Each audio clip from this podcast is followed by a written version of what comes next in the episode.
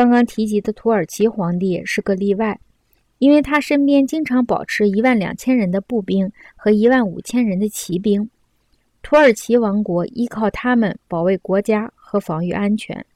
因此君主可先同军队保持友好关系，暂把对人民的考虑抛到一边。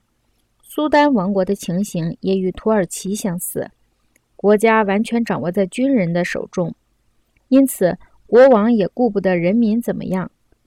而必须同军队保持友好的关系。但是必须注意，苏丹这个国家和其他所有君主国不同，因为它采用类似于天主教的教皇制，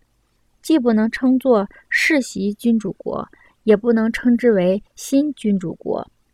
因为前任君主的子孙们并不是王位继承人，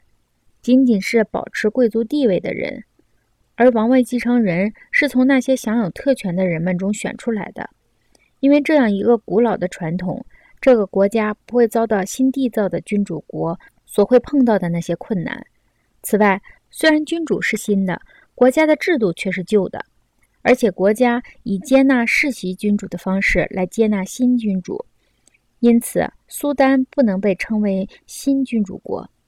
现在回到我们探讨的主题上来，我认为。任何人如果考虑到上述问题，就会认识到，导致上述君主们灭亡的致命原因，要么是被怨恨，要么是被轻视，而且还会意识到，为什么他们中的一些人以这种方式行事，而另一些人以另一种方式行事，而每一种行事方式里，只有一个人得到好的结局，其余的人则下场悲惨。因为对于新君主佩尔迪纳切和亚历山大来说，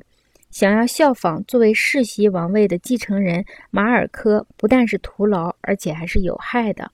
同理，对于卡拉卡拉、科姆莫多、马西米诺来说，效仿塞维罗则是危险的，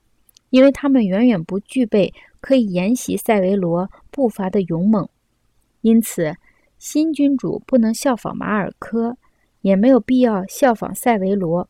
但是他们应该从塞维罗那里学会建立一个国家所需要的品质，从马尔科那里学习适合于维持一个已经稳定、巩固的国家的优秀品质。